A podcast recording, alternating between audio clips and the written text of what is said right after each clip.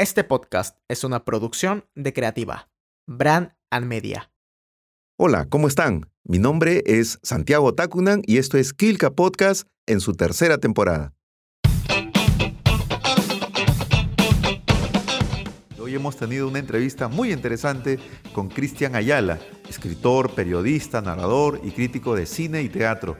Con él hemos conocido un poco más acerca de la caricatura y toda la historia que tiene el periodismo en el Perú. No se pierdan esta entrevista.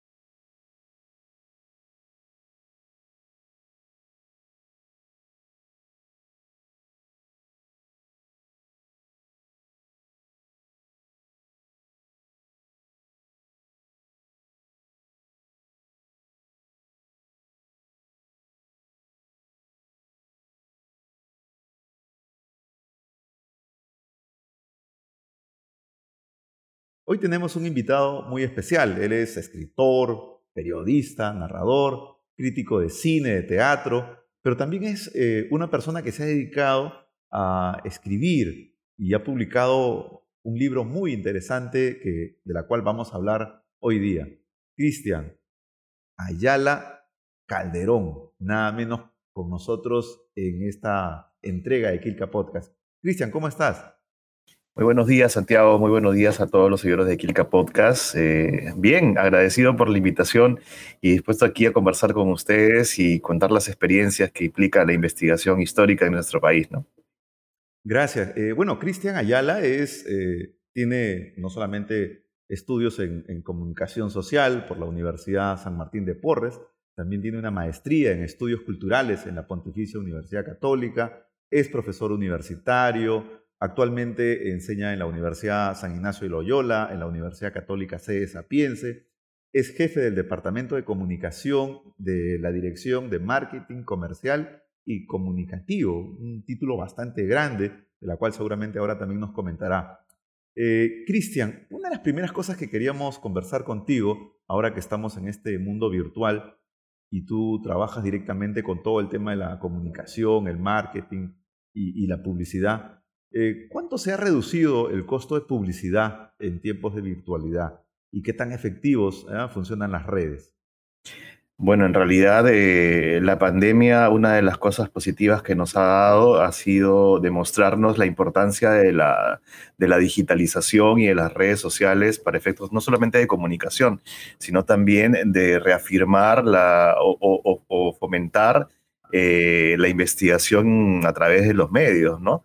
Eh, muchos medios digitales eh, estaban allí en el tiempo y hoy en día eh, se han vuelto más recurrentes, ¿no? Hemos asistido más al uso de, libros virtuales, al uso de documentos, al uso de catálogos incluso, ¿no? las bibliotecas se han puesto, se han digitalizado. y bueno, en la publicidad, como tú bien dices, definitivamente se ha, se ha capitalizado de tal manera de que, eh, si bien es cierto, los costos no se han disparado en publicidad por redes sociales, se han mantenido y se han vuelto asequibles a muchas personas, ¿no? Desde cosas no pagadas, ¿no? desde las colaboraciones, eh, los influencers se han, se han glorificado, ¿no? Y también los eh, influencers de todo tipo, ¿no? Hasta los comentaristas de libros, los, eh, no sé, las personas que se han reinventado también para poder eh, trabajar eh, a través de las redes ha sido muy interesante, ¿no? Es un fenómeno que todavía se estudia, ¿no? de hecho, se, aprecian ya ciertos cambios, se ve que hay, hay bastante creatividad que se ha estimulado además en, en todo este tiempo, pero también ha traído, pues, ha develado muchas cosas, muchas carencias y exigencias también a nivel humano, ¿no? Eh, esta, esta virtualización que, que, termina a veces matando la parte, la parte del contacto físico y todo lo demás, ha exigido poder mostrar un poco más humanidad en las personas, ¿no? Si antes vendías un producto mostrándolo o usándolo, pues ahora transmitías también esa sensación de, de confort, de calidad, de, de, valores, ¿no? Como por ejemplo valorar más la familia, tu espacio, eh, lo saludable, lo sano, lo, o sea, es decir, todas estas, estas cosas que antes podrían ser superfluas, hoy se han vuelto pues eh, importantes, ¿no? Eh, desde que ves comer a alguien algo bueno y, combatir el, el, engorde de la pandemia para todo el mundo, ¿no? Ya ves algo, oye, de verdad tengo que pensar en que eso está bien, ¿no? O sea, y, así, o sea, de hecho hay cosas que nos han, eh, la, virtualización nos ha llegado muchísimo a, fomentar, ¿no? Bueno, y ha llegado para quedarse, definitivamente. Y, eso nos, nos genera este, una, de pronto, evaluación respecto a la publicidad tradicional, ¿no? Eh, en estos volantes, afiches, que seguramente tratarán de retornar, pero creo que ya es un paso inevitable en el tema de la virtualidad, porque sobre todo el impacto que ha tenido y la reducción de costos pues ha sido pues tremendo, ¿no? Ahora de pronto uno puede hacer una publicidad o un spot y llegar a mucha mayor cantidad de gente y, de pronto eh, con el mensaje mucho más claro que de pronto un volante que a veces con el tema del hábito de lectura a veces nadie leía y finalmente terminaba tirando por la calle, ¿no? Habrá menos contaminación, Santiago. Definitivamente menos papeles en las calles, menos, no sé, todo estará en nuestros celulares, definitivamente mucho más que antes.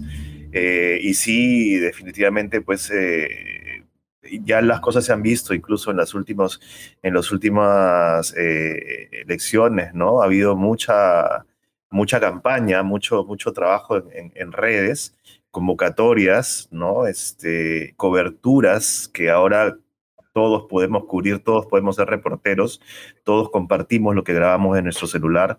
Eh, el periodismo se ha, se ha, convertido prácticamente en un oficio ¿no? De, de, cualquier persona que tenga un celular en la mano, ¿no? reportar, denunciar, ¿no? incluso, ¿no? como bien decimos, viralizar, pero también a veces eh, convertir estas situaciones en, eh, en empoderamientos pues, que, que se pueden no sé, promover de alguna manera eh, la falta de transparencia, ¿no? Que era lo que en periodismo siempre se ha buscado, ¿no? La veracidad y todo, y no lo otro que es eh, la manipulación de informaciones, ¿no? Todavía nos falta mucho en ese sentido y e, ese trabajo prácticamente que realizan las personas de grabar, oye, sí, grabo acá, grabo acá, y ya lo denuncio y todo, es muy importante, pero también siempre tiene que haber un medio detrás, ¿no? Eh, y los medios independientes han sido importantísimos, ¿no? Eh, en todo este tiempo también para, para aterrizar ciertos temores, ¿no? Eh, eh, respecto a la pandemia, respecto a la política, respecto a, temas sociales y a estas ideas, pues que no se piensan en el momento que van a ser tan, tan, tan, tan, tan, afectadas, ¿no? Es decir, qué tanto daño pueden hacerle a la sociedad una, una posverdad o una o una información mal dada, o los fake news, ¿no? Eh, los memes mismos se han convertido pues en una, en una herramienta eh, bastante directa, ¿no? Que justo ahora que, que, hablaremos seguramente sobre la investigación histórica, haremos un paralelismo histórico, ¿no? De, de, los memes y, y, lo que en su momento fue la caricatura, ¿no? Eh, periodística. Exacto, y justo vamos a tratar de ingresar a un nuevo libro que has publicado hace poco desde una perspectiva histórica, La Patria en Disputa, ¿no? Es el último libro que has publicado que justamente trata de abordar un estudio sobre el tema de las caricaturas políticas que ya se ha hecho para otros momentos, ¿no? Este, y que hay estudios que justamente intentan desarrollar una serie de reflexiones, porque cuando hablamos de caricatura, eh, de pronto se nos asocia rápidamente el tema del humor, ¿no? la festividad, pero la caricatura también puede traer odio y venganza, como lo de pronto tú lo estás describiendo en el libro, que aborda justamente en esta guerra civil entre Pierola y Cáceres. Cuéntame, ¿cómo eh, inicias esta, eh, esta, investigación sobre este libro? ¿Es parte de una tesis? ¿Cómo elegiste el tema? Mira, mi relación con la caricatura en realidad es, es una relación muy íntima, ¿no? Eh, yo me dediqué a hacer caricaturas en la universidad, eh, dibujaba porque me gustaba, siempre me gustó dibujar, siempre me gustó el, tema de, la caricaturización y además el dibujo en sí eh, y el arte, ¿no? Entonces, em, me incliné por este tema cuando en algún momento en la universidad eh, me topé con la historia de la caricatura política y periodística, ¿no? Y quedé maravillado. Quedé maravillado no solamente por, por lo que para mí significaba ver esa, esos testimonios eh, gráficos, sino porque me sentía también identificado por la parte de la, de la elaboración, ¿no? Y si bien es cierto, las caricaturas de, de, esa época que yo vi, de las primeras, no son una, una maravilla artística bien definida y todo lo demás, tienen mucha fuerza, mucha potencia detrás y muchas lecturas además. Y hablando de la historia propiamente de la caricatura, pues eh, yo creo que es mucho por decir. Eh, este, este digamos, este tiempo que yo abordo en esta última investigación es nada más un trecho de 300 años aproximadamente de historia de la caricatura política en el mundo, ¿no? Hablamos en el mundo, pero si nos tenemos que remitir al hecho mismo de representar a través de, de lo gráfico eh, el quehacer del día a día del, ser humano, pues nos tendremos que ir hasta la, época de las cavernas, ¿no? Y ver que prácticamente es un registro eh, ilustrado de lo que es un día a día de una casa o de algo, ¿no? Pero eh, este es el inicio y además está representado en esas culturas, siempre hay una, manera de poder plasmar lo religioso, lo político, lo social en, en algo que se hace, ¿no? Y obviamente tenía que llegar el tiempo de la caricatura, que tiempo de gloria, pues estamos hablando del siglo XVIII, siglo XIX, eh, en pleno fervor de la, de la Revolución Francesa y posteriormente de la independización de, la, de las colonias en el mundo, ¿no? Pero la, la, concreta época de la guerra civil entre Piero y Cáceres es muy, muy, muy cruel, ¿no? Porque eh, hay una caricatura de odio, hay una caricatura combativa eh, de ambos lados, ¿no? Y que no se da en otros tiempos de la República, ¿no? En el inicio de la República, cuando hay todavía estas pequeñas guerras civiles, ¿no? Que no se comparan a las de Cáceres y Pirola, que fueron realmente, eh, fueron, eh, era un odio ya marcado desde la época de la guerra con Chile. O sea, estamos hablando 10 años después de la, de la retirada de la, de la invasión chilena, ¿no? En, Lima, que además es otra época interesante, porque casi no se dice mucho de esta ocupación de tres años y medio de, Lima por el ejército chileno, ¿no? Eh, y además que ahí hay mucho cuestionamiento porque Cáceres y Pirolas pues empiezan a tener esta rencilla, este, este rencor allí, ¿no? En esa época de la invasión, en la defensa de Lima, ¿no? Pero además también porque hay, hay algo muy interesante ahí, ¿no? En realidad lo que se intenta después de la guerra es tratar de buscar culpables, justamente de una derrota que a la larga va a traer pues una serie de, complicaciones, no solamente en, temas económicos, sino en el orden político y social sobre todo. Y esta disputa por el poder va a ser pues encarnizada, ¿no? Y, como tú bien dices, o sea, la búsqueda de culpables, que además por hechos ya eh, eh, visibles, ¿no? Porque por una parte, Piero la que se va a refugiar a la Sierra Norte, Mientras los chilenos entraban, el ejército chileno entraba por Miraflores, ¿no? Y Cáceres que se va para la sierra, ¿no? Y además Cáceres era de alguna forma criticado por haber traído a, la defensa de Lima pues a campesinos que no se sentían identificados con la tierra en la que estaban, ¿no? Por los testimonios que se sabe del ejército chileno, ¿no? Es que muchos de los que eran aprisionados, ¿no? o, que, o que se les encontraba en el campo de batalla, aparte de no tener la, vestimenta propiamente para la, para la guerra, eh, decían, no, no me haga daño, me han traído obligado, yo no tengo nada que ver aquí, por favor, ¿no? Este, y, tenían, pues, y, escapaban. Entonces, estas narraciones, pues, nos hablan de, de estas, de, estas rencillas que ya había. Cáceres culpaba a Pierola de no darle refuerzos, Pierola culpaba a Cáceres de, de haber traído gente inocente a, morir y así. Entonces ya había un odio encarnizado. Y cuando llegaron, eh, cuando se fueron, bueno, cuando abandonó el ejército chileno la, toma de Lima y se firmó el tratado de, de Ancón, Cáceres obviamente también criticaba este tratado contra iglesias, se fue contra iglesias, hubo allí un golpe de Estado, ¿no? O sea, estamos hablando de dos caudillos importantes en la, en la defensa de Lima, que además de, postular a, esta, imagen, ¿no? De, ser los, salvadores de la patria, eh, empiezan pues a, fabricar toda una, toda una campaña a través de los medios, ¿no? En ese entonces podríamos decir que es como, hay un paralelismo innegable, ¿no? O sea, los medios al servicio del caudillo, los medios al servicio de la, de la disputa, ¿no? Y cada uno tenía sus imprentas, ¿no? Y si uno compara esos escenarios en la actualidad, pareciera pues que hay muchas cosas que finalmente la historia nos sigue demostrando que no ha cambiado. Sí, sobre todo por la, manera violenta en que se representaban a los, al, opositor a través del arte, ¿no? de la caricatura. Los caricaturistas en esa época, además, eh, hay, que, hay que mencionarlo, eran independientes.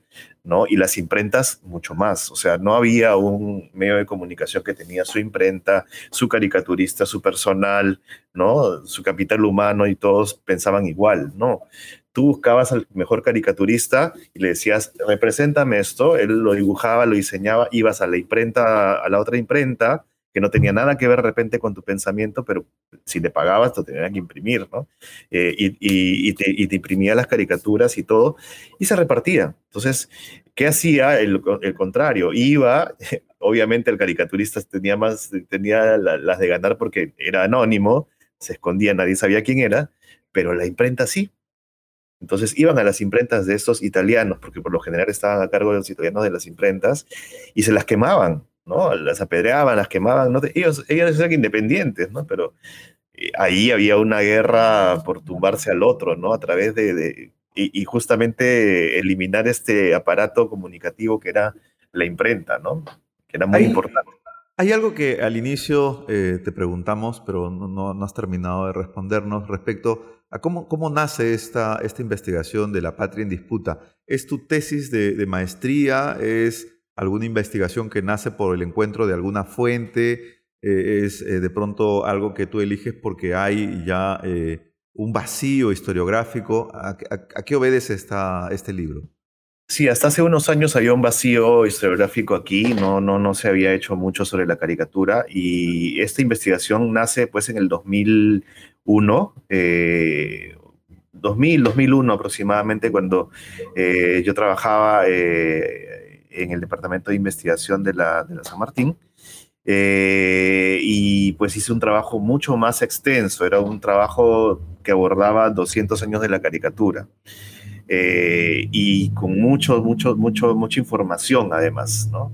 Eh, pero obviamente pues esto para presentarlo como una tesis era bastante extenso y, tú sabes perfectamente pues que en algún momento ah, encuentras ciertas brechas que no te permiten eh, hilar algunas cosas porque hay estos vacíos, ¿no? Entonces, eh, quedó en el tiempo, me dediqué al otro libro y ahí lo tenía como, una, como un cofre, ¿no? Eh, en el momento de la tesis, ya cuando llegó la, la, maestría en estudios culturales, me doy cuenta de que puedo retomar el tema de la caricatura, pero analizarlo desde un punto de vista no solo historiográfico, sino también a partir de, la carga visual que tienen estas caricaturas y las relaciones de poder que además eh, hay en, este, en, esta, en esta época, ¿no? El contexto, eh, el, mismo poder entendido por estos caudillos, el pueblo mismo, cómo era entendido o representado en estas caricaturas, y sobre todo la, la, característica de retomar esta iconografía de la, de la independencia, ¿no? Que es esta representación femenina de la patria a través de esta mujer. ¿No? Que todos la vemos en, la, en los desfiles escolares, en las láminas en algún momento que, que, usábamos en el colegio y que decíamos, pero ¿qué es esta mujer que se viste de, blanco y rojo? O sea, es la madre patria, ¿qué, ¿quién es? ¿no? Entonces, está representada en esas caricaturas como una especie de, eh, hay una idea de, de feminizar a la, a la patria, pero a la vez victimizarla, ¿no? Y, o relacionarla con España también. relacionarla, con, relacionarla en realidad con Europa, ¿no? Con esta idea eh, de, la, de, la, de, la, Revolución Francesa, porque es ahí donde nace este, este ícono, ¿no? ¿Has llegado a rastrear este, algún, de pronto, en esta historia de la caricatura en el Perú, a uno de los pioneros? Yo recuerdo en algún momento haber leído algo acerca de Gaspar Rico o José Joaquín de la Riva quienes creo eh, en algún momento a inicios de, la República eh, intentaron eh, desarrollar esta, esta faceta. E incluso creo que hay un, dibujo muy interesante de Gaspar Rico que representa a San Martín, al libertador borracho, este, sentado este, en un asno, y el asno tiene la cabeza del general chileno Bernardo de O'Higgins, ¿no?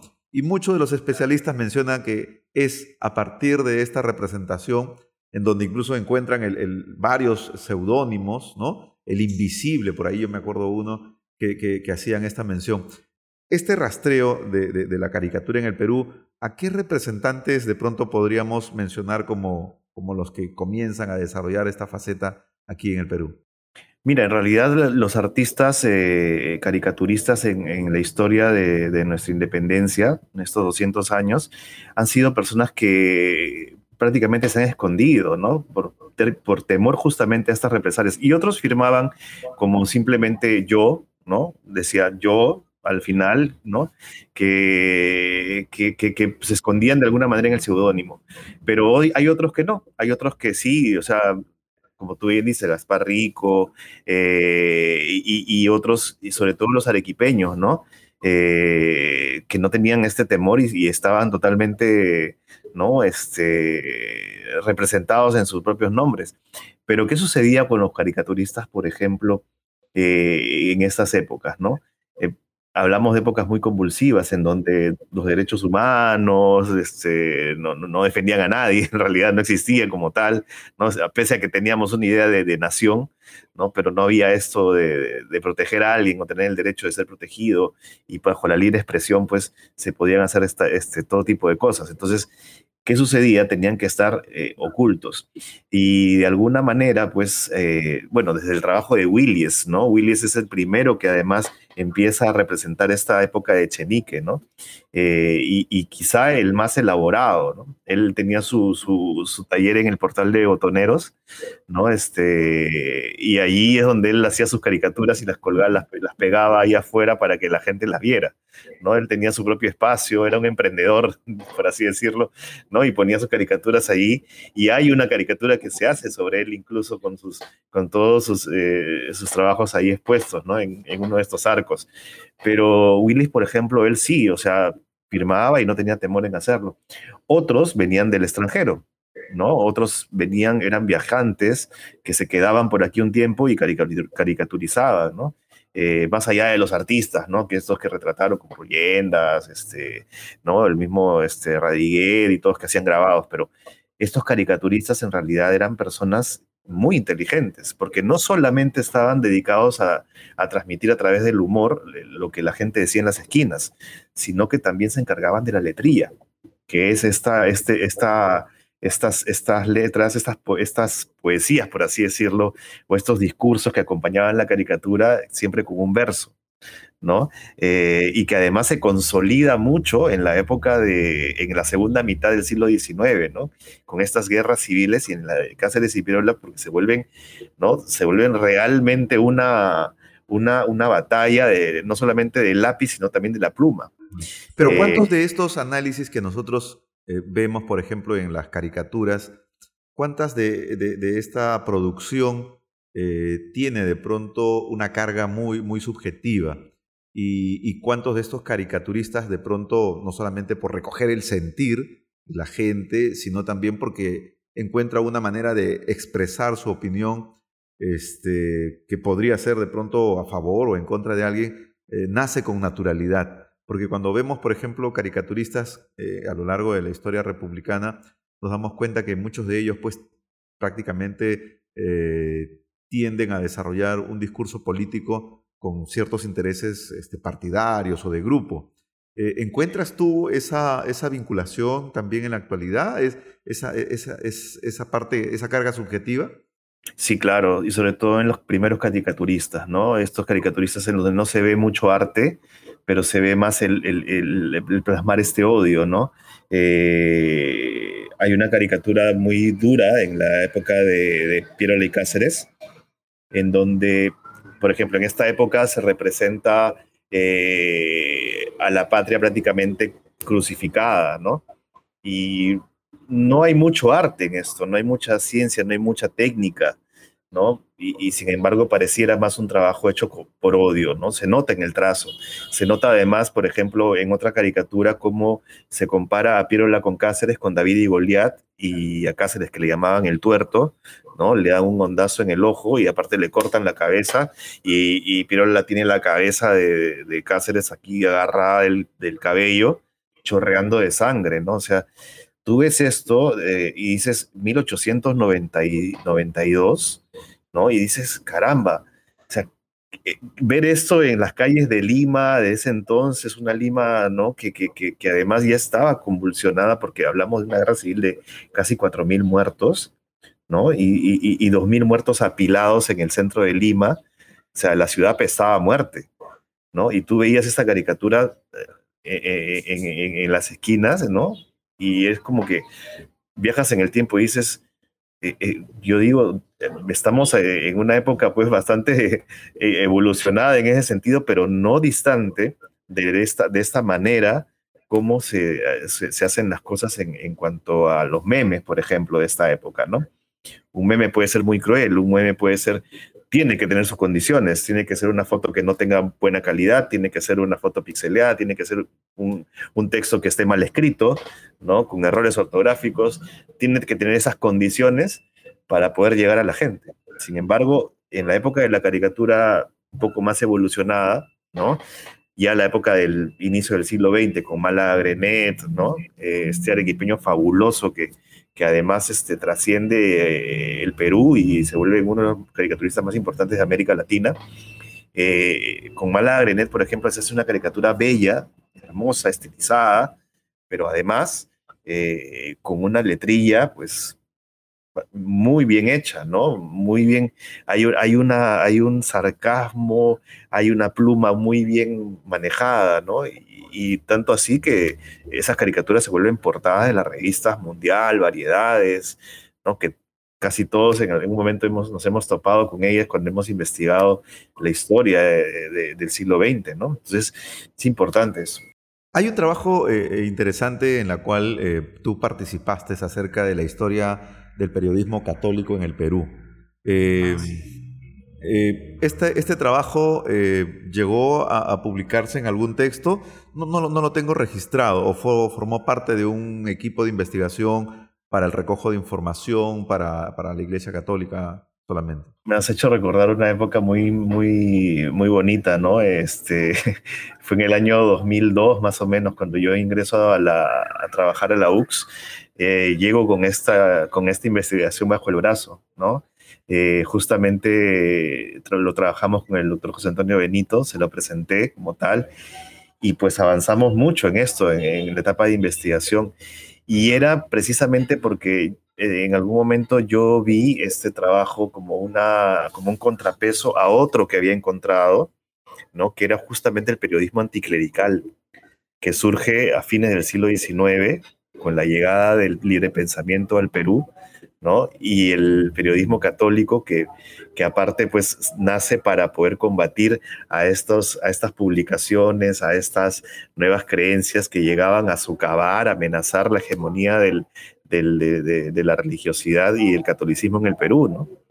Entonces, este, hay allí una época muy interesante que también en algún momento se me, se, me dará la oportunidad de, de, poder transmitirla porque es, es interesantísimo, ¿no? Aquí mucha gente se pregunta por qué al Perú no llegaron tantos extranjeros como en Chile, Argentina, en Brasil, ¿no? Y no es solamente por una cuestión geográfica, porque al fin de cuentas, ante la crisis que, que, pasaba Europa y esta gran migración que hubo, ¿no? Este, no era porque tenían que darse toda la vuelta al estrecho de Magallanes, porque el canal de Panamá todavía no existía, ¿no? Que, que, se demoraron en llegar. No es solamente por eso, sino porque aquí hubo un, una, un frente, ¿no? Ideológico, religioso, que impidió, y este extremismo católico fue muy fuerte en ese aspecto, ¿no? que impidió la llegada de extranjeros porque venían luteranos, venían anglicanos, venían, ¿no? Entonces no se quería perder esa hegemonía, ¿no? Entonces eh, muy pocos saben de que en realidad eh, los que llegaron aquí llegaron pues prácticamente a trabajar y no decir yo soy luterano, yo soy este, anglicano, yo soy, no sé,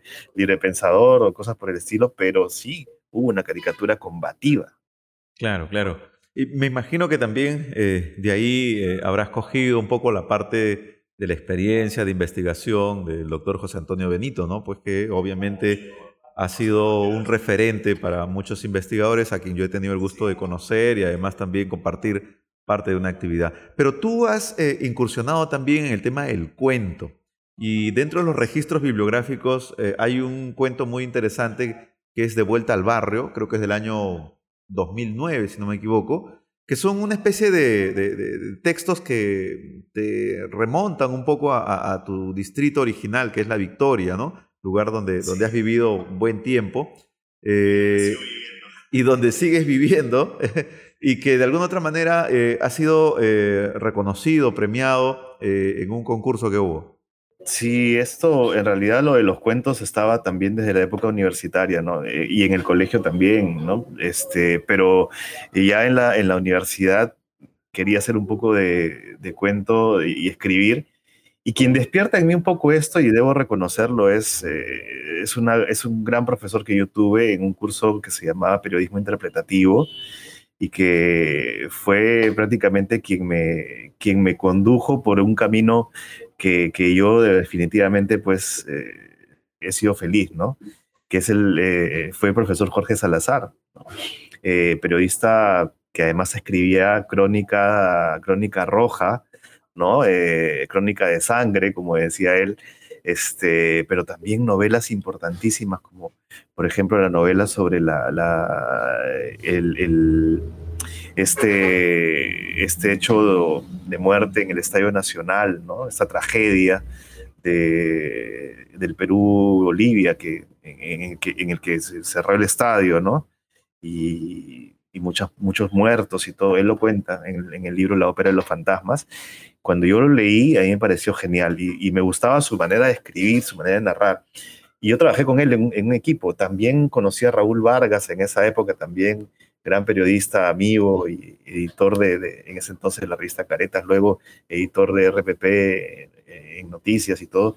Raúl era increíble, ¿no? Raúl y Jorge fueron dos ejes importantes en un equipo del que yo formé parte y, ahí me empezaron a, despertar este bicho por escribir, por contar historias también, ¿no? Eh, con Jorge ya hacíamos cosas con, con crónicas este, policiales y por ahí me venía un poco la, la, onda de poder contar historias, ¿no? Pero sin duda, el hecho de vivir en un barrio como La Victoria, por ejemplo, eh, y aquí he vivido durante toda mi vida, pero en distintas zonas, he conocido La Victoria en todos sus aspectos, ¿no? Y, y, siempre con, esta, con, este, con este condimento tan, tan rico que tiene este distrito de la afroperuanidad, el deporte, la religión, ¿no? Y la, la, música, la salsa. Y los ambulantes, y, y, los ambulantes, y la policía, y todo. Este texto que tú has escrito, este, en algún momento Marco Aurelio de Negri lo calificó como, como con un aire valdelomariano, si no me equivoco. ¿Qué otras publicaciones eh, así narrativas eh, has desarrollado o es la única? No, mira, yo lo de, lo de, en principio lo de Marco Aurelio fue para mí, mm, o sea, me, me, me, enteré de esto un día a la una de la madrugada y después de dos años, o sea, yo no había visto el programa de Marco Aurelio y una amiga me lo pasó y me dijo, mira lo que encontré.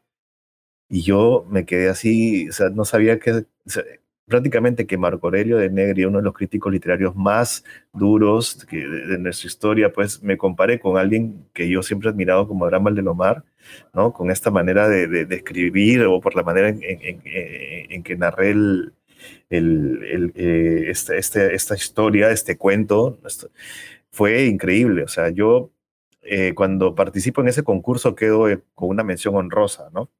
Eh, pero Marco Aurelio lo decía en su programa, o sea, esto estaba para el primer puesto, ¿no? O sea, no, era como que, o sea, no era una mención honrosa, o sea, y, ya me imagino, me imagino cómo se debe haber sentido el que ganó.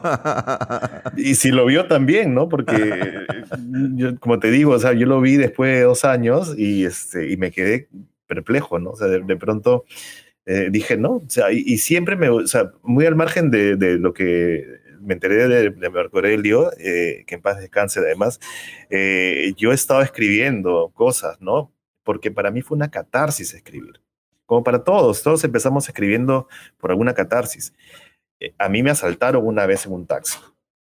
¿Me entiendes? fue horrible, o sea, me, me secuestraron, fue así como una película, ¿no? un secuestro que te llevo por acá, te robo las tarjetas, y no fue en mi distrito no fue en la Victoria, fue en San Borja. O sea, ¿cómo decirte? O sea, en mi distrito a mí casi nada me ha pasado, ¿no? Eh, pero, o sea, fue en San Borja y de pronto me encuentro en la, en, la narración la posibilidad de soltar algunos traumas. Entonces, empecé a contar esta historia de la, del asalto, ¿no?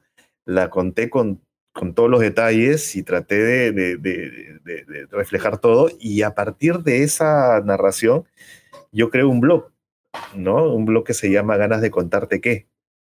Y ahí empiezo a contar primero esta historia del, asalto y luego empiezo a contar cosas eh, íntimas también, ¿no? Eh, muy, muy, muy pegadas a mis recuerdos porque aquí tengo que agradecerle a mi abuelo que siempre tenía las cosas que contarme y me las contaba pues con este, con este hilo, ¿no?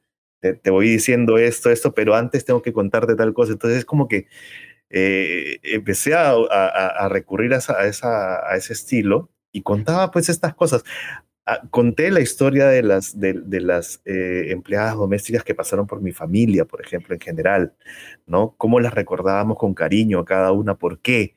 ¿No? Porque las sentíamos parte de la familia y empecé a hablar de cada una de ellas, empecé a contar la historia de los locos que conocí en toda mi vida, eh, eh, los locos de la victoria, ¿no? Empecé a contar historias como, por ejemplo, no sé, episodios familiares que, que, a cualquiera le podrían pasar, pero que a mí me pasaron de, una manera particular, ¿no? Y entonces empecé a narrar muchas cosas, los carnavales, cómo se vivían los carnavales en la Victoria, por ejemplo. Y, me acordaba mucho de José Antonio del, Busto, ¿no? Cuando hablaba de Barranco, por ejemplo, ¿no? Y, cómo narraba los personajes y estas, estos, libros maravillosos que leía también en esa época de crónicas y narraciones. Y, de alguna forma pues me, me, inspiraba en ellos, ¿no? Para poder también contar yo lo que consideraba eh, importante, decir, sobre un barrio al, que cual, al cual todo el mundo lo, lo, llamaba de picante y todo, por, por así decirlo, pero pocos entendían que era el barrio, que, ha sido el barrio de Nicomedes, de Victoria, Santa Cruz, de, de, gente que ha, es un barrio totalmente afroperuano, ¿no? Yo he crecido en este barrio afroperuano que además eh, le ha dado mucho al país, ¿no? Y, además, pues, no sé, tendría tanto que decir de, de, la victoria, y no solamente esa victoria que se ve como una victoria migrante, una victoria de, de, de gamarra, de, ¿no? de ambulantes o de o cosas por el estilo, sino un barrio donde yo aprendí a respetar a al otro, ¿no? Por su condición o por su, o por su eh, eh, no sé, por, su raza, por así decirlo, pero convivimos, ¿no? O sea, es decir, para mí eso fue muy importante. Claro, claro, no, cada, cada barrio en realidad tiene pues este, una historia que contar y aquí nosotros en Lima Norte, igual cada distrito, cada asentamiento humano, en realidad ha sido objeto de un, de un estudio y a veces queríamos sacar un artículo y salía un libro. Pero bueno, eh, eh, genial. Eh, te agradecemos, Cristian, por, por, este, por esta entrevista. Creo que ha sido muy ilustrativa. tratando de combinar un poco esta faceta de, periodista, pero también de escritor, que de alguna otra manera eh, nos genera una contribución al mundo historiográfico y creo que justamente lo que buscamos es eso, ¿no? De que podamos abrir nuevos espacios de discusión, de investigación y que jóvenes que están de pronto con ese mismo ímpetu detrás nuestro puedan tener también esa posibilidad de, de, poder seguirnos, ¿no? Sí, es muy importante que, la juventud hoy en día entienda, además que tienen todas las herramientas para poder pasearse por la historia, no solamente en los libros físicos, sino también en los que ya hay disponibles en, redes, ¿no? Eh, y, además, eh, lo, más importante de todo es que esa sensibilidad ¿no? Eh, no, se, no se puede perder por, por la digitalización, al contrario, tenemos más accesibilidad a, la historia, a, las fuentes, ¿no? Y, eso es lo, curioso, ¿no? Que, que, esto no está matando, ¿no? De alguna forma no mata la, idea de publicar, la idea de leer. Hay que adaptarse a los nuevos tiempos nada más, pues, ¿no? Sí, el libro está disponible digitalmente y es gratuito porque además se ha hecho con la intención de que sea una contribución, y de hecho es la única contribución de la UX eh, de al, bicentenario, ¿no? Un aporte de una universidad que además es una, es una universidad que va a tono con el bicentenario por ser inclusiva, por ser intercultural, por ser una universidad que llega y que ha llegado pionera a, muchos lugares en donde nadie tenía opción de estudiar o de tener una carrera profesional. Bueno, además es nuestra casa de estudios, ¿no? Así es, ¿no? Nuestra casa de estudios a la que leemos, le debemos nuestra, esta, esta, esta humanidad que también hemos podido mantener ¿no? Eh, profesionalmente, ¿no? Entonces, eh, ¿cómo, no, ¿cómo no publicar algo para todos, ¿no? ¿Cómo no publicar algo que, que, que, los jóvenes puedan tener gratuitamente y que puedan encontrar en ella el espejo. Yo recuerdo mucho una caricatura de 1872, ¿no? Que eh, representaba a, a Pardo entrando al Senado, y que eh, era justamente la, la, la, eh, metáfora de la, del asesinato del César, ¿no? Eh, la muerte del Senado. la caricatura decía, ¿no? La letría de esa caricatura decía sabiamente, la historia es un espejo donde la humanidad haya consejo. ¿No? Entonces, a veces estos, bucles históricos en los que nos metemos y damos vueltas y volvemos a, repetir sin, sin querer, porque no lo sabemos, no, no conocemos la historia, lo repetimos. Y eso lo hemos visto en, en los últimos procesos eh, políticos, electorales en nuestro país. Eh, todo se repite. Ya habrá tiempo de conversar eso. Bien, ha sido una entrevista muy eh, entretenida con Cristian Ayala, a quien le agradecemos. Cristian, esperemos volverte nuevamente a tener, seguramente para hablar de nuevos textos y de nuevos escenarios en esta nueva publicidad y periodismo virtual que ahora también tenemos. Muchas gracias. Encantadísimo, Santiago, encantadísimo cuando gusten y aquí estamos, ¿no? Siempre dispuestos a poder contribuir y aportar a nuestra sociedad porque ese es nuestro compromiso. Muchas gracias. Muchas gracias. Un abrazo.